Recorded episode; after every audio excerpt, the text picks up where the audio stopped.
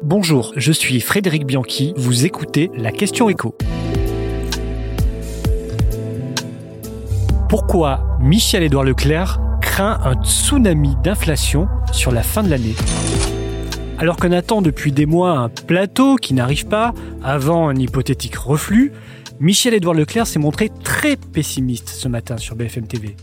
Le patron des centres Leclerc s'attend à une fin d'année très douloureuse pour nos porte-monnaies. Ce matin, il a parlé de tsunami d'inflation et de hausse des prix de plus de 10% pour la fin de l'année. Une inflation à deux chiffres, on y est déjà dans nos magasins. Sur les produits alimentaires notamment, on est à plus 11,8%, c'était au mois d'octobre selon l'INSEE. Les produits manufacturés, l'électroménager, les vêtements, les jouets, nous sommes encore un peu épargnés avec une hausse de seulement 4,2%. La nouveauté, explique Leclerc, c'est que désormais, tous les industriels qui négocient actuellement avec la grande distribution veulent faire passer des hausses à deux chiffres. Il cite pêle-mêle l'alimentation animale, plus 41%, les produits en conserve, plus 20%, les huiles, plus 15%, les volailles, plus 13%. Alors ça ne veut pas dire que tous les prix vont augmenter d'autant d'ici Noël, les distributeurs vont négocier, les industriels vont tenter de baisser leurs coûts et de trouver des fournisseurs d'énergie moins coûteux, il n'empêche que l'inflation risque de s'accélérer une nouvelle fois.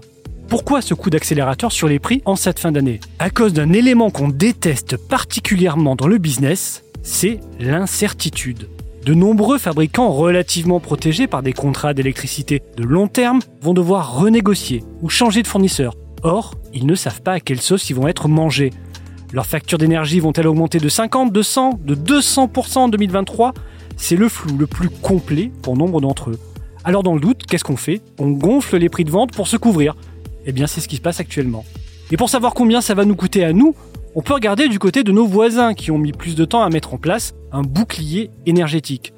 Quand nous sommes à plus 11,8% d'inflation sur l'alimentaire, les Belges sont déjà à plus de 12%, les Espagnols frôlent les 14%, et en Allemagne, on est déjà à plus 15,5%. Si on suit la tendance, ces prochains mois risquent d'être très difficiles pour notre pouvoir d'achat.